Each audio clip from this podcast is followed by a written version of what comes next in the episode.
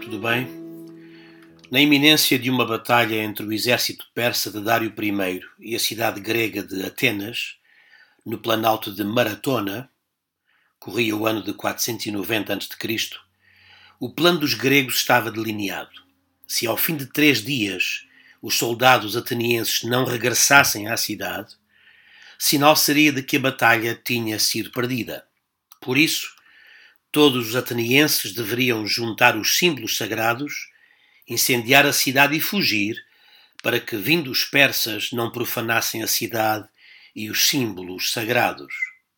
Apesar da enorme desproporção militar desfavorável aos gregos, foram eles que ganharam a Batalha de Maratona. Posto isso, antes que as mulheres pusessem em prática o plano em caso de derrota, o general Miltíades ordenou ao soldado Fidípedes que corresse até Atenas para levar a notícia da vitória. Após o combate, exausto, Fidípedes ainda correu para Atenas, 40 quilómetros aproximadamente, para entregar a mensagem. É daqui que surge a tradição da maratona nos Jogos Olímpicos. Ao chegar, anunciou a palavra Nenikekamen, que quer dizer vencemos. Ao dizer isso, devido à enorme exaustão, Fidípedes caiu morto. Se ele tivesse desistido de entregar a sua palavra, o futuro de Atenas teria sido irremediavelmente perdido. Esta derradeira frase lembra-nos de outra frase ainda mais importante, já que foi proferida por Jesus de Nazaré, quando, suspenso na cruz às mãos dos romanos, terá dito tetelestai, que quer dizer está acabado. Diz o texto que, tendo dito isto, expirou. Cada um de nós tem uma palavra final, vital, uma palavra pessoal e inspirada para dar ao mundo. E não podemos tombar antes de entregar essa palavra. Se não a dermos, ficará o silêncio e um vazio por preencher. Essa palavra sagrada pode vir na forma de uma obra de arte, de uma descoberta científica, de uma fórmula encontrada.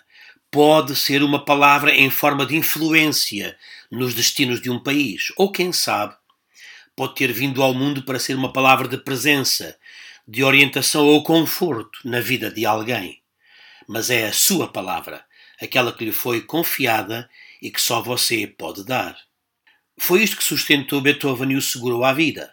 O testamento de Ellingenstad escrito em 1802, é uma carta manuscrita destinada aos seus dois irmãos, onde Beethoven reflete, desesperado, a tragédia da sua surdez. Por indicação médica, Beethoven encontrava-se a descansar na pequena aldeia de Ellingenstad, perto de Viena, e aí teve uma profunda crise depressiva, pensando seriamente no suicídio. O que o fez mudar de ideias?